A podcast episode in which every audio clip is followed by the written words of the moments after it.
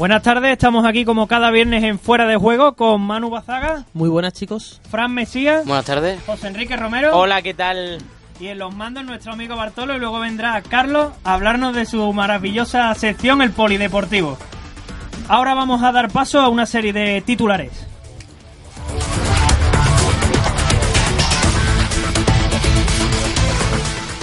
Detiene a varios futbolistas de primera y segunda división por amañar partidos. El Valencia gana la Copa del Rey a un Fútbol Club Barcelona bastante mermado. Con un 0-0 ante el Lugo, el Extremadura afianza su permanencia en segunda división. Lewis Hamilton consigue su tercera victoria de la temporada en el Gran Premio de Mónaco. Comienza Roland Garros. Ya tenemos final en la NBA, Toronto Raptors contra Golden State Warriors. Simón Paginot consigue la victoria en las 500 millas de Indianápolis.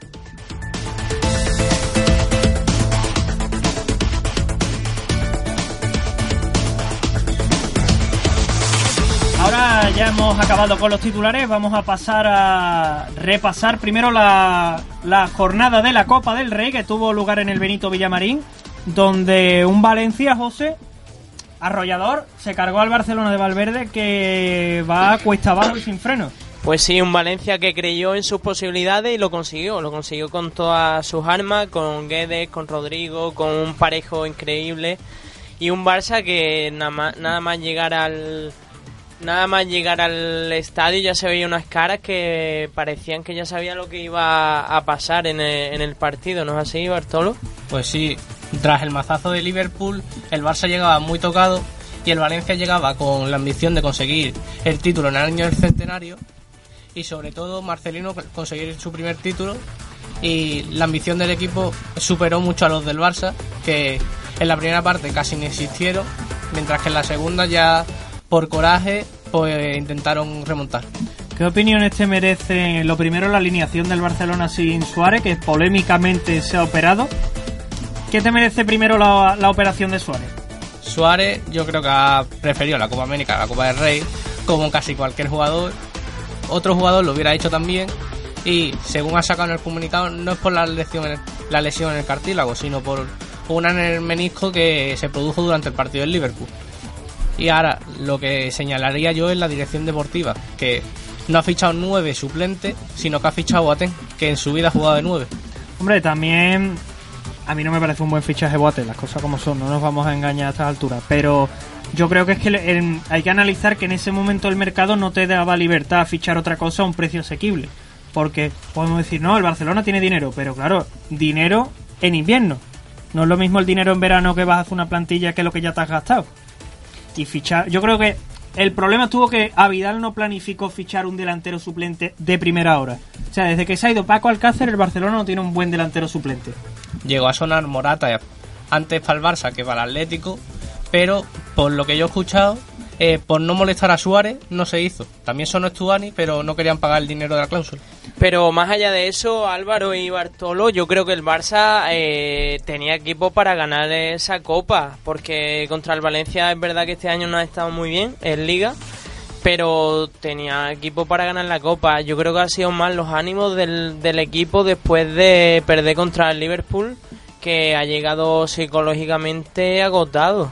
Es que eso va un poco de la mano, o sea, los ánimos del equipo son negativos totalmente porque es lo que te proporciona una victoria, una victoria, no, perdón, una derrota de 4-0 en Anfield, pero también estoy de acuerdo contigo que si te pones a repasar futbolista por futbolista individualmente el Barcelona triplica en calidad al Valencia. Pero claro, es que luego tú te pones a, analizar lo que Suárez le aporta al juego del Barcelona, cómo se pelea con los centrales y deja a Messi que llegue solo. Messi no se va a hacer la jugada que hizo en el Camp con el Getafe de me voy en el medio y me voy de todo el mundo y meto el gol. Eso se podrá hacer una vez en un partido suelto, siempre no. Y el Valencia eso lo sabía. Jugó replegado el partido entero. Y lo intentó y le dio al palo, que luego Vidal la tiró fuera, y también destacar la confianza que había en el equipo. Ya, antes del Liverpool ya se hablaba de triplete, que está hecho. Después de perder contra el Liverpool, el doblete está hecho. Al final, ¿qué te ha quedado? La liga. ¿Y el Unete? Bueno, yo creo que estamos hartos de ver partidos donde el equipo pequeño eh, supera en juego al, al equipo grande, le domina y no, no es capaz de marcar y luego el equipo grande por calidad y por pegada te, te llega y, y te gana el partido.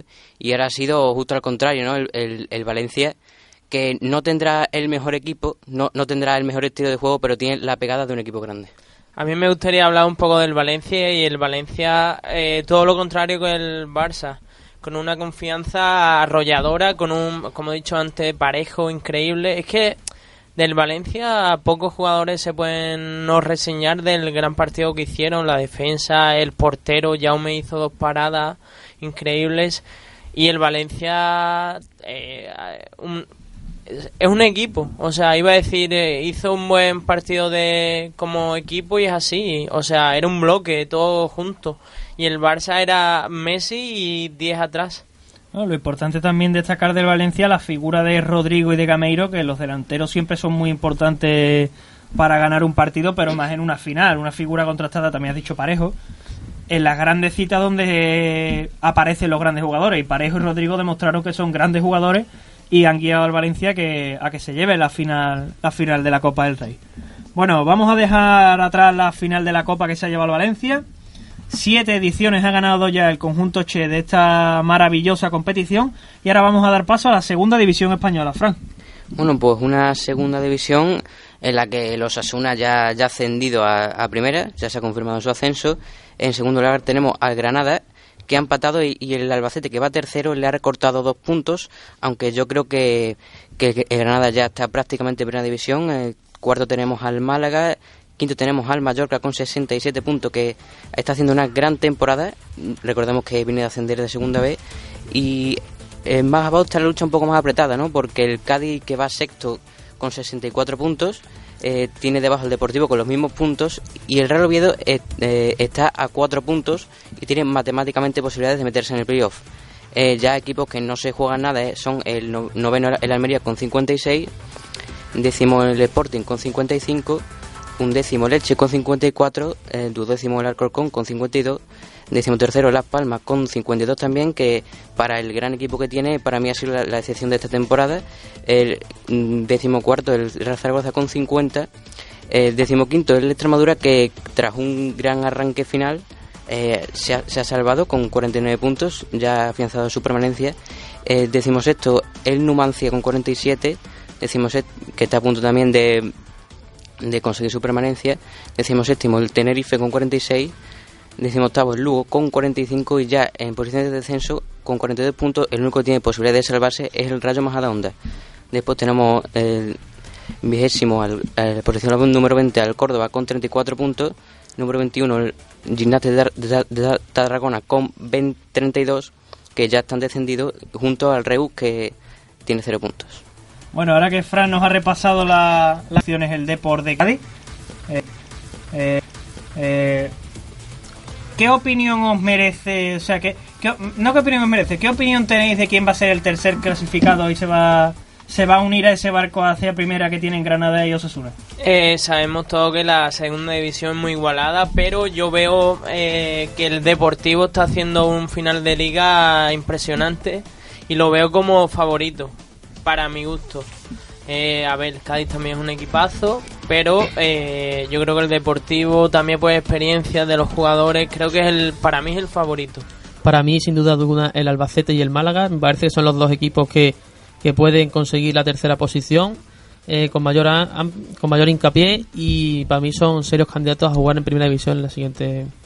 Mm, Yo estoy, yo estoy de acuerdo con Manu, pero solo con el Albacete, porque eh, o sea, tiene un gran equipo con Zozulia y Jeremy Vela en la punta, eh, están haciendo una gran temporada y incluso puede eh, quitarle la segunda plaza a Granada, precisamente. Matemáticamente todavía es posible lo que lo que comenta Frank, que el Albacete se clasifica como segundo, difícil, porque si el Granada ah, cosecha los tres puntos en, en su siguiente partido en Los Cármenes, pues es nuevo equipo de primera división.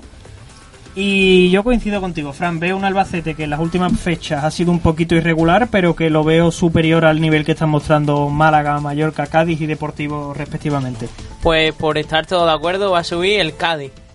que lo he dicho yo. Bueno, a mí no me afecta, no me disgusta nada porque el presidente del Cádiz era es directivo de del Sevilla. Un, un Cádiz que con José Mari, futbolista que militó en el Levante en 2015, está haciendo una buena temporada. Alex Fernández también, hermano de, de Nacho, futbolista del Madrid.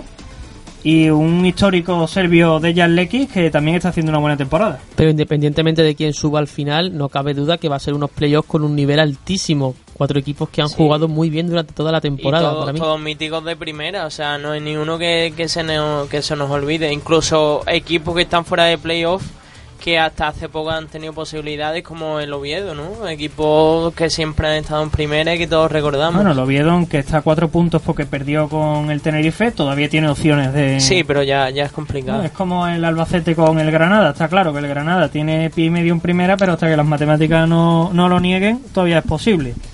Bueno, ahora que ya hemos, hemos finalizado con el bloque de, de segunda división, vamos a dar paso a esos playoffs de ascenso segunda en segunda B, donde Manu nos va a hablar de, de cada partido. Bueno, en la fase de ascenso a segunda vez vamos a comenzar con una ronda rápida de los campeones. En primer lugar, el Racing de Santander empató a cero con Atlético Baleares. El Fuenlabrada ganó 3 a 0 al Recreativo de Huelva. Luego vamos a pasar a los segundos y cuartos. El Baracaldo y el Hércules empataron 1-1 en Baracaldo. Real Madrid Castilla 3, Cartagena 1. Cruz Deportivo Badajoz 0, Logroñés 1. Cornellá 2, Ponferradina 1. Villarreal B 0, Melilla 2 y Atlético de Madrid B Mirandés 0-0. Vale, Manu, gracias. Y la vuelta de, estas eliminatorias las tendremos este fin de semana, donde hay partidos que todavía se amparan algunos aficionados a la remontada de ese Recre Fuenlabrada, donde el Recre tiene que meter cuatro goles para, para subir a segunda, y en ese Racing de Santander Atlético Baleares. Cabe recordar que todos los partidos de ascenso van a ser el domingo 2 de junio a las 6 de la tarde, o sea que tenemos un carrusel de partidos el domingo increíble. Y recordar la noticia que ha salido este martes sobre el recreativo que ha denunciado al Fuenlabrada por alineación indebida de uno de sus jugadores, eh, Jeffrey, que puede que el resultado cambie. O sea, veremos a ver qué dice la competición. Pero el recreativo ha puesto en firme esa denuncia y ya veremos a ver qué dice la federación. El caso es complejo porque al no ser fútbol profesional la segunda vez, el reglamento FIFA no, no se adhiere completamente a la competición y te puedes encontrar con que descalifican al Fuenlabrada y el Recre sea equipo de segunda como que hagan caso omiso de, de la denuncia del Recre. Bueno, después de finalizar la segunda vez tenemos una noticia que hemos mencionado en los titulares que José va a proceder a explicarnos.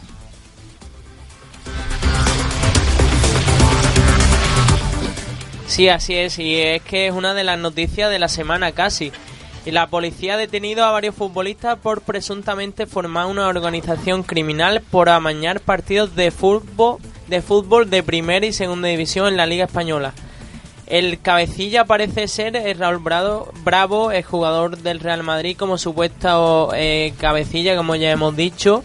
Y la policía ya ha registrado Álvaro en la sede del Huesca porque se, se piensa que el partido entre el Huesca y el Nasti eh, del año pasado eh, pudo ser amañado. eh, recordemos que acabó 0-1 y se salvó el Nasti. Y parece que ha sido amañado entre esos jugadores detenidos. Está Raúl Bravo, está Borja, está Aranda. O sea, jugadores que todos recordamos. Y ya veremos a ver qué pasa. Pero es un caso grave, ¿eh? Y además de esos futbolistas que has citado, también está el defensa central Íñigo López, que casualmente era futbolista de- del Huesca la temporada, la temporada pasada. Bueno, ahora que ya hemos finalizado todo lo que se refiere al fútbol nacional en segunda y en segunda B, vamos a dar paso a la final de la Champions que va a tener lugar mañana en Madrid, en el Wanda Metropolitano. Y bueno, ¿quién creéis que va, que va a ganar? Eso lo primero. Bueno, eh, en primer lugar creo que el Liverpool parte como claro favorito para llevarse la final del Wanda Metropolitano, ¿no? Pero creo que el Tottenham puede dar la sorpresa y sobre todo con, con, con la duda que tenemos en la punta de ataque del equipo londinense, que no sabemos si va a jugar Harry Kane o Fernando Llorente después de la gran semifinal que cosechó el, el, el jugador de Logroño. Eh, bueno, para mí el, el Tottenham siempre está siendo el, el tapado, ¿no? Está haciendo grandes temporadas. El, el año que ganó el Leicester la Liga eh, hizo una gran temporada y se, se tapó por esa Champions del Leicester. Eh, Este año con, con el Ajax también ha ocurrido lo mismo.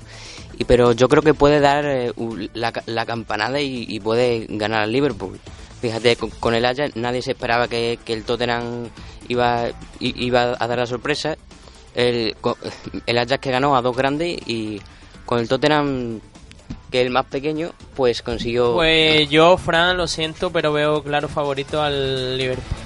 Creo que el Liverpool, eh, Klopp tiene ya experiencia en este tipo de finales. Ya recordemos que estuvo con el Dortmund en una de ellas que perdió contra el Bayern. Y creo que es clarísimo favorito que gane el Liverpool. Yo creo también que es... cla- Oh, espera, un momento, Manu. Me da a mí que vamos a tener un empate porque yo también veo favorito al Liverpool. Y yo creo que a Klopp le va a venir bien ese dicho de a la tercera bala vencida porque perdió, como has dicho, la final contra el Valle entrenando al Dortmund. Ha perdido con el Madrid y con el Liverpool. Y la tercera Champions que va a jugar yo creo que es favorito para ganarla. Sí, pero como dices tú Álvaro, creo que, que el maleficio de Jurgen Klopp con las finales puede pasarle factura y un equipo muy ordenado como el Tottenham puede dar la sorpresa y ganar la final. También hay que ver la última final de la Copa del Rey en la que el Valencia ha ganado al Barcelona, en la que el Barcelona se postulaba como favorito, así que a un partido todo puede pasar. Eh, a ver, para mí una final de Champions no hay favoritos, ¿no? Porque soy, son dos equipos que han tenido un duro camino y llegar hasta ahí pues tiene bastante mérito. Y además, eh, no me gustaría ser ce- cenizo, pero estoy de acuerdo con Manu en esa mala suerte que tiene Jürgen Klopp, que fíjate que ha cosechado 97 puntos en la Premier y no ha dado para ganar la Liga. O sea que eso puede afectar también psicológicamente al equipo. Una frase que, que hemos visto esta mañana en Twitter de Jürgen Klopp diciendo que Guardiola es uno de los mejores entrenadores del mundo, pero que para él es importante ganar la Premier porque no ha llegado a la final de la Champions y que la temporada del Liverpool es superior a la del City. Sí, así es. Unas declaraciones de Guardiola que últimamente está un poco bocacín. eh, habla demasiado. Y como quitándole mérito al Liverpool y, eh, y, y Klopp lo ha contestado como es, como es obvio, ¿no? Hombre, yo no he escuchado, yo no he escuchado todas las declaraciones de, de Klopp, perdón, no de Guardiola, pero yo lo que le escuché es que él felicitaba al Liverpool por haberles obligado a llegar hasta ese nivel de ganarte la liga por un punto y llegar hasta los 98 puntos y tener que dar el 100% de tus posibilidades y de, de tu esfuerzo al máximo para poderte llevar la liga en la última jornada. Sí, pero eh, Guardiola venía a decir que la Premier es más importante que la Champions. Y Klopp le ha contestado que para Guardiola es más importante la Premier porque lleva años sin jugar la final. Como decía mi compañero José, estoy bastante de acuerdo que, con él. Guardiola ha vuelto a pecar de bocazas una vez más. Como recordemos, en los años del Fútbol Club Barcelona siempre se le ha caracterizado por criticar al, al juego que no era el suyo. También recuerdo unas declaraciones con, con el Bayern de Muni antes de las semifinales contra el Real Madrid diciendo que iban a arder los árboles de la Alianza Arena, cosa que no ocurrió ni mucho menos. Y estas declaraciones, yo creo que un poco envidia del Liverpool de va a jugar la final de Champions, porque recordamos también los eliminó. Y ya veremos qué pasa, pero yo creo que Guardiola está un poquito envidioso de Jürgen Klopp. Guardiola se está convirtiendo en aquello que tanto criticaba con Mourinho.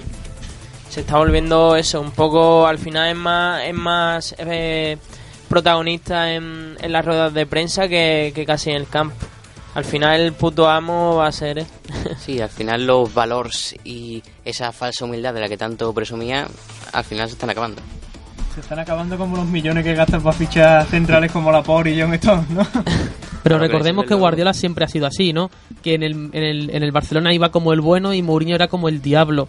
Eh, y ahora se ve Y lo era, y lo era. se ve claramente no no no se ve claramente que ahora no es así que Guardiola también tiene algo de diablillo y que no los buenos son tan buenos ni los malos son tan malos Guardiola tiene algo de diablillo, pero Mourinho era el demonio encarnado. ¿eh? Mourinho... Mourinho se ponía delante de la rueda de prensa se llevaba con perdón las hostias de los periodistas a sus jugadores y se ponía delante de ellos. Algunas cosas re- reprochables muchas por supuesto pero todo el mundo nos equivocamos la somos mano personas que tiene tan rápido de te Eh, meto en bueno, salgo corriendo. Por en, realidad esas hostias, entre comillas, se, se las llamaba caranca, pero hay que, hay que matizarlo, ¿eh?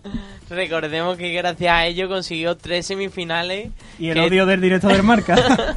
que está allí en el Santiago Bernabéu en, en- entre la Champions están las tres semifinales. sí pero cambiando la dinámica de un equipo que llevaba por lo menos ocho años sin pasar de octavo de final y que pasó de, de ser un equipo a merced del Fútbol Club Barcelona del sexte de la temporada anterior y la siguiente temporada con Pellegrini que no fue nada buena a dar un salto de calidad importante La- y competirle de tú a tú eh, al Barça el de trofeo Guardiola. de la, Sí. el trofeo de la, de la dinámica está al lado del Sí, sí. Teresa Herrera. ¿no? A- a- a- al lado de esas tres semifinales está un título histórico con el Real Madrid. La primera copa aplastada, la primera copa del Rey aplastada.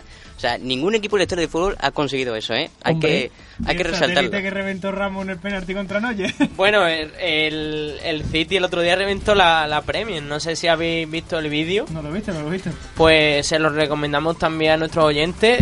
La cara del Kun Agüero eh, cuando se le cae la Premier, en la Copa de la Premier por, por un balcón. Hombre, Que la- me da a mí que este año no cobro. ¿eh? las copas las rompe quien las puede ganar, pero por ejemplo algunos clubes como el Atlético de Madrid no va a romper Champions, por ejemplo. Bueno, cortemos el micro de mano. bueno, no rompe Champions si el árbitro le deja no romperla. Ay, por Dios, ay. Milán todavía nos acordamos de Tal día ese- como- esa piernecita de Sergio Ramos, ¿eh? Hombre, yo creo que los botijos hay que cuidarlos. El Real Madrid los, los brillantes cuidan muy bien, ¿eh? O tener una sala de trofeos y no tener los trofeos expuestos al lado del campo, yo creo que también sería importante. Madre mía, cómo se nota la rivalidad que hay aquí, ¿eh? Bueno, y ahora que ya hemos puesto punto y final a la, a la Champions League, lo último que nos, que nos relacionaba con el fútbol, vamos a dar paso al polideportivo.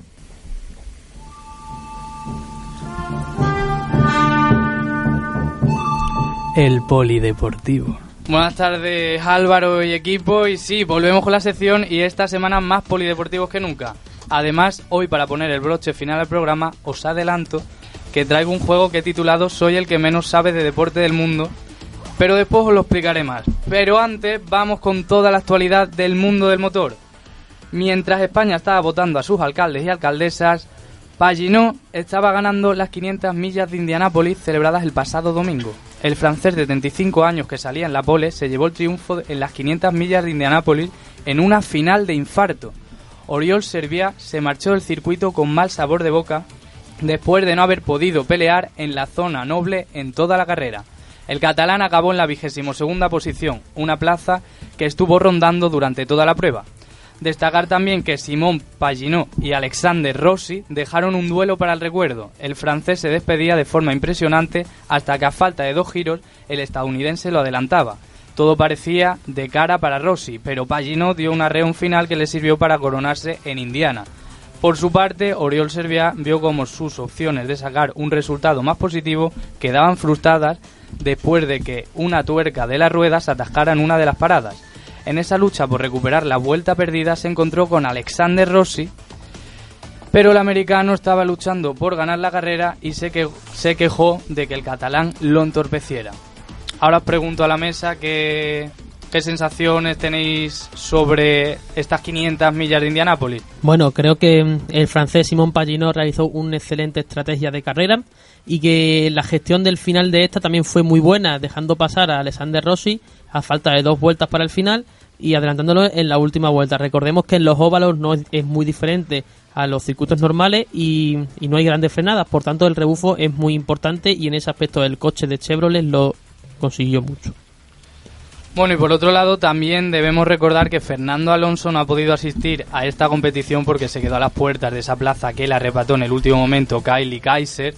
Y esto es un mazazo tremendo, tremendo para Alonso y sobre todo para su McLaren y su reputación debido a que queda terriblemente dañada después de ese fracaso al no conseguir, como digo, clasificarse en las 500 millas de Indianápolis, ¿verdad, Manu? Más que McLaren, como has dicho, yo lo llamaría más lata, ¿no? Ese coche no vale absolutamente para nada y de nuevo otro fiasco del equipo inglés eh, y con Fernando Alonso de protagonista. Eh, yo no sabría qué pensar ya de, de este equipo y si fuese Fernando Alonso me saldría, pero ya.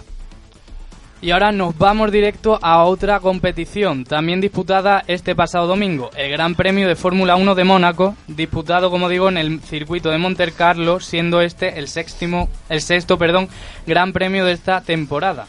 Simplemente mencionar la victoria de Hamilton tras una embestida de Verstappen, mientras que Sainz quedó en una correcta sexta plaza. Además, la victoria de Hamilton le sirve para poner tierra de por medio respecto a la de Valtteri Bottas en su lucha por el Mundial. La próxima cita ya será en el Gran Premio de Canadá el próximo 9 de junio. Bueno, em, Mercedes sigue dominando, como ya sabemos, Y también mencionar la, la gran posición de Carlos Sainz con un coche muy inferior consiguió una sexta posición que gracias a la estrategia y aguantar a los toros rosos consiguió esos ocho puntos que son muy buenos para McLaren en la clasificación.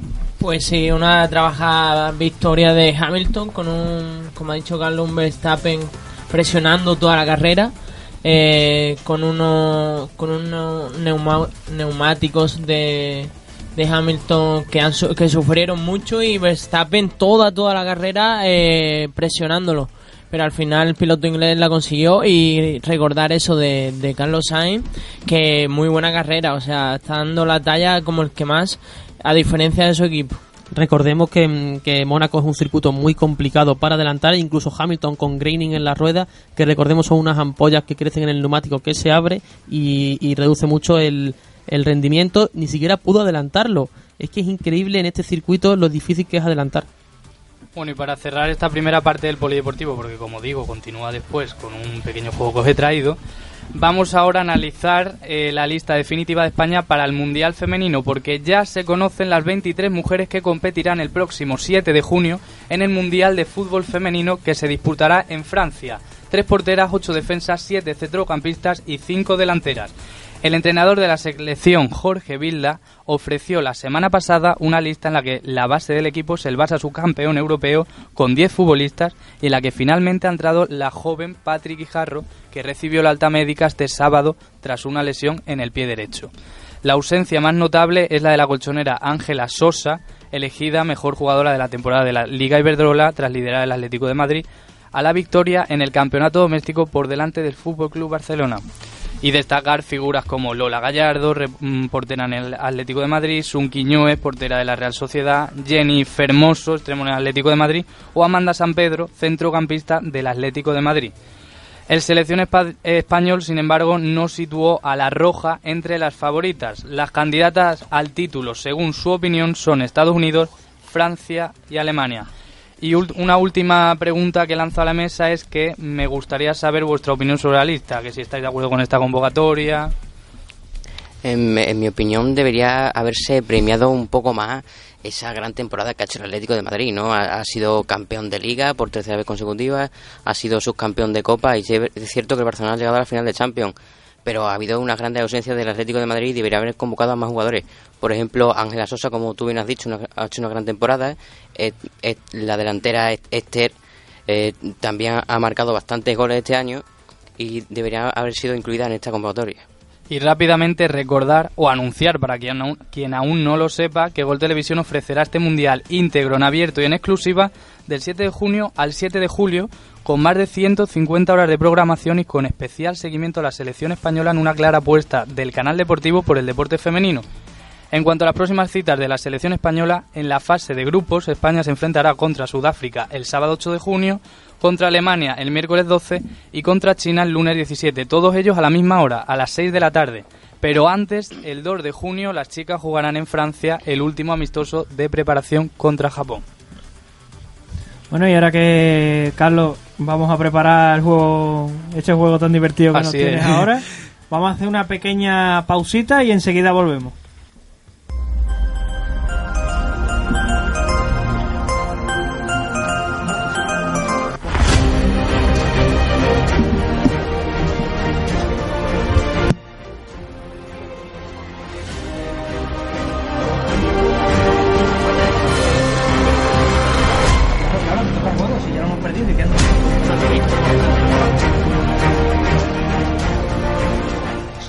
Ya estamos de vuelta otra vez y Carlos, vamos a vamos a ver de qué trata tu juego. Así es Álvaro, pues como ya he estado adelantando durante toda mi sección para poner el broche final a este cuarto programa de En Fuera de Juego, os traigo algo diferente. Un juego que como he adelantado al principio, he denominado Soy el que menos sabe de deportes del mundo. Y no, no seré yo. Será uno de vosotros, en el que, como su propio nombre indica, el del concurso, premiamos la ignorancia, el que menos sepa de deportes. Porque así de originales somos aquí, en En Fuera de Juego. Eso sí, el que más preguntas falle tendrá un castigo. Durante el próximo programa deberá imitar en cada intervención a un profesional del periodismo deportivo, como Josep Pedrerol, Manolo Lama o Maldini. La mecánica, atentos chicos, la mecánica es muy simple. En esta primera ronda os iré haciendo a cada uno cinco preguntas básicas de cualquier disciplina deportiva. Solo tenéis que contestarlas, solo tenéis para contestarlas 10 segundos. Si no las contestáis en ese tiempo, será considerada como fallo.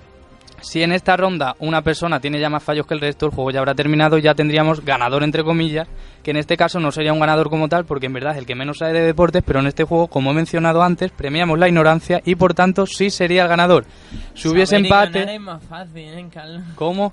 Saber y ganar es más fácil. Eh, Sí, esto, esto es más difícil que un examen de economía, vaya. Así que un poco Si hubiese empate, ya termino la mecánica, si hubiese empate seguiríamos jugando con más preguntas entre los que empaten con el mismo número de fallos hasta que solo quede uno. Bueno, empezamos y ya que los oyentes viendo, viendo cómo van, ¿vale? Eh, si queréis vamos empezando así de uno en uno, tal y como estáis colocados en la mesa y empezamos con la primera ronda de preguntas. Y sacaron las chuletas. Las primeras son muy fáciles, ¿eh? ¿Quién marcó el gol que le dio a España al Mundial de Fútbol en el año 2010, José Enrique? Mm, An- Don Andrés. Andrés, ¿qué más? Como no digas el apellido... Eh, este, el de los vinos, Iniesta. Muy bien. Eh, Andrés de Fernández. acierto. Siguiente pregunta para Álvaro. ¿Qué piloto fue el ganador del Mundial de Fórmula 1 en la temporada de 2005? Rápido. No lo sé, puede ser Fernando Alonso. Sí.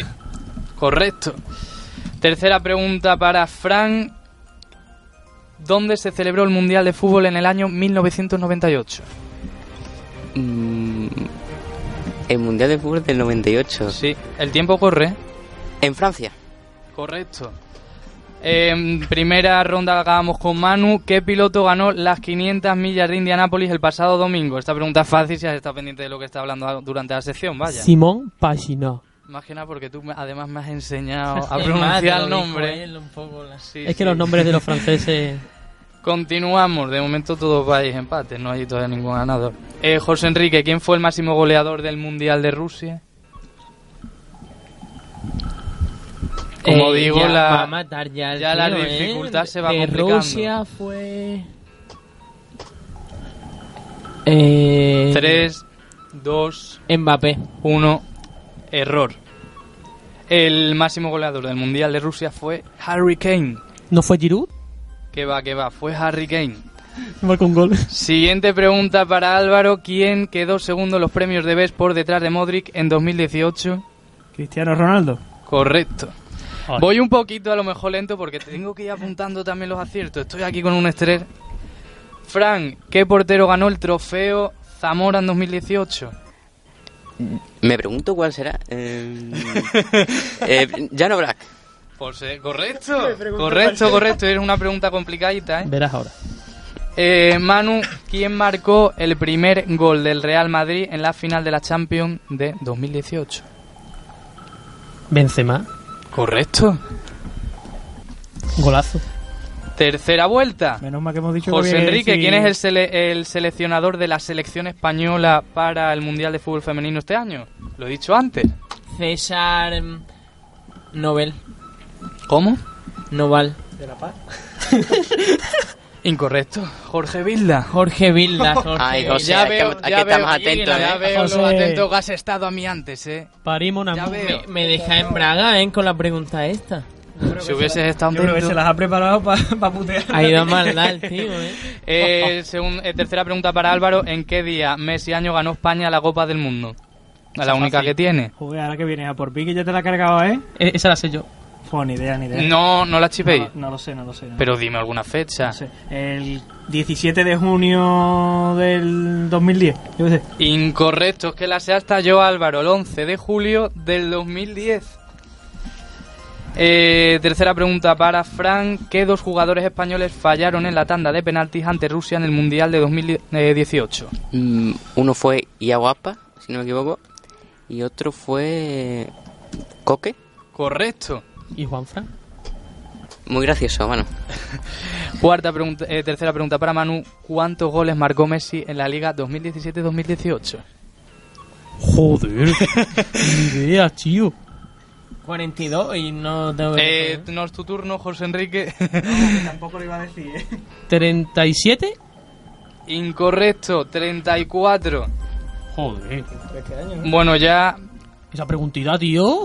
Eh, penúltima ronda ya para cada uno. Cuarta pregunta para José Enrique. ¿Qué piloto va primero en la actualidad en el Mundial de Fórmula 1? También lo hemos tratado en la sección. Lewis Hamilton. Luis. No me estarás viendo las respuestas, ¿verdad? No, y que tampoco es muy difícil la pregunta. Una fácil que me toca. Correcto, correcto. Siguiente para Álvaro. ¿Qué equipo ganó en 2018 la Liga Iberdrola? El Barcelona. Incorrecto. No, no, no, no, no, no. Era Atlético, no. era Atlético, me he equivocado. Incorrecto. Hay que estar más puesto en el fútbol femenino, Álvaro. Esto no puede ser. Esa es. Como el Barça gana la Liga todos los años ya perdido. rápido, que tenemos que ir un poco más deprisa. Cuarta para Frank, quien perdió la final de la NBA en 2018 frente a los Warriors. Mm, Los Toronto Raptors. Incorrecto. Pero si es la de este año. Los Este año. Cleveland Cavaliers. Cavaliers. Los Cavaliers. Bueno, es que estoy tan puesto en el baloncesto que digo no. los de la actualidad, ¿eh? Manolo, Manolo, que te toca. Cuarta, ¿cuál es la Verá. competición deportiva que más ingresos generó en el año 2016? ¿El fútbol? ¿Qué fútbol? Especifica más competición. No disciplina, competición. ¿Competición? ¿Pero a qué te refieres con competición? La es que no- Premier, la Liga. Ah, la Premier, la Premier, la Premier. Incorrecto. La National Football League, la Liga Nacional de Fútbol Americano. La, Super Bowl. No. No, no, la MLS es de fútbol. Quinta, no quinta ronda, quinta. Os adelanto que se me está acabando la batería del ordenador y no tengo el guion eh, imprimido, impreso. Aquí hay Bueno, venga, Aquí hay rápido. Quinta, eh, para José Enrique, ¿cuál es el fichaje más caro de la historia del fútbol? Neymar. Incorrecto. Eh, Álvaro, Salah fue elegido. Ah, vale, perdón, que no he dicho la Pulpo va. No, es Neymar. No, por es- 220 es Neymar. millones. Por, Uy. Pogba costó 120. Uy, aquí necesitamos el bar, ¿no? El fallo técnico. Bueno, Fallo vale, técnico, vale, vale, fallo técnico, correcta, José Enrique, correcta, correcta. Eh, Salah fue elegido en 2018 Ya como te, el la, ya te la responde, la respuesta es mal para que falle. Eh, Álvaro, mm, Salah fue elegido en 2018 como el mejor jugador de la Premier. ¿Sabes quién her- de quién hereda el galardón? de Eden Hazard. Incorrecto, de Kanté. En África, cabrón. En África. Ah, en África. Vale, Pero no has dicho lo de África, ¿no? Yo tú qué has dicho, yo ya ni me entero A de la ver, os pregunta, repito la pregunta. Ah, la- Salah fue elegido en 2018 como el mejor jugador de la Premier. ¿Sabes de quién hereda el galardón? Es decir, No en- fue, no fue Kanté, tío. pues ya está. O sea, no, al fue revés, no fue Hazard, yo me creía que no había sido Kanté.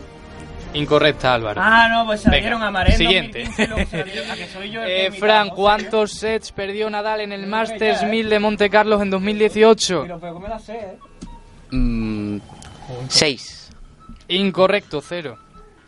Qué No, Nadal. no te digo que haya sacado un cero, sino que perdió cero. Sí, ya. No, te cero también, ¿eh? Madre mía, qué malos veo, ¿no? No tenemos Es que ni tus idea. ¿En qué también. año ganó? Hombre, con esta te quejará. Va- Bueno, no, es un poco complicada. Venga, dale. ¿En qué año ganó Fernando Alonso su última carrera de la Fórmula 1? En 2013. Ah, pues mira. Gran Premio de. España. Pero- Esa es Además, correcta, Gran Si Premio se de acuerda España. hasta lo que comió ese día. Esa es muy sencilla. Cinco paradas Bueno, en voy a hacer recuento. también, ¿eh? voy- sí, o, eh, un poco de silencio porque estoy haciendo recuento. Álvaro, tienes eh, tres incorrectas. Muy en cabeza. Eh, Fran, dos incorrectas. José Enrique, dos incorrectas. Y Manu, dos incorrectas. Por tanto, Pero él no tenías otra ronda más. que va porque ya lo he explicado que si uno Oh. ya lo he explicado que si uno tenía más más fallos que el resto solo con esta ronda de preguntas ya, Venga, se acababa me- aquí el dame otra juego oportunidad que me la sabía, pero he fallado. Nada, nada. no te la no, sabías no, que has no. perdido Si Lo siento, sabía, Álvaro. ¿no? Si te digo hasta los que han sido los seis últimos ganadores del mejor de la No Premier. solo has perdido, sino que encima la semana que viene no te toca presentar y en cada intervención vas a tener que imitar a un profesional del periodismo deportivo. Pero lo ¿Puedo peor quién, que espérate, a quién, hombre, eso sí, ¿a quién estás pensando en imitar ya? Pero que lo haga ya un poco, ¿no? Claro, adelantanos No, un poquito. ahora no, ¿no? ahora no lo voy a No. hacer. Vale, pero sí. solo adelantanos más o menos aquí. en- O una mezcla de todos, quizá. No, hombre, no. Me va a costar hacer uno, voy a hacer tres, ¿eh? Yo voto por Pedrerol. ¿Cómo daría eh, Álvaro la noticia de Ramos? Ramos, es un becario. Becario, becarios no, becarios no. Ramos lo que quiere es dinero. Bueno, hay que, hay, que patentar un poco el personaje, Bueno, ¿no? escúchame, hacedlo vosotros y sois tan listos, ¿eh? No, no, yo, A ver cómo no, yo, no soy el que ha fallado tres veces, ha sido tú. Hazlo tú, hazlo tú. Pues a ti te ha tocado preguntitas más fáciles que las mías, porque lo de Coquilla con Aspa me lo sabía yo al vuelo. Bueno, pero lo de lo de la NBA Yo no te han puesto la NBA, pero te Vamos, me has puesto el lo de la. NBA lo sabía hasta yo, que no pero veo la lo, de, NBA. lo del fútbol femenino, que quien había ganado la liga. pero ahí sabía que era el la- Atlético de Madrid ha hecho doblete este año con el año pasado y he fallado porque me creía el Barça. Como el Barça gana la liga todo el rato. Lo siento, Álvaro, que te ha tocado perder y es así. Ahora tienes que elegir. Pedrero, Pedrero, más fácil que cualquiera. Pedrero porque Manolo Lama os voy a dejar sordo. ¿eh? Bueno, pues nada, hasta aquí. eh, ¿Quién es el que menos sabe de deportes del, mun- del mundo? Ya os tocará, ya os tocará la De semana todo que el viene. mundo que sepas que eres la persona que menos sabe de deportes, Álvaro. y la que presentando, estás presentando un programa de deportes. La semana que viene repetimos el juego y a ver a quién le toca. Bueno, hasta aquí en Fuera de Juego y hasta la próxima semana. Chao. Adiós. Dios. No. Chavales.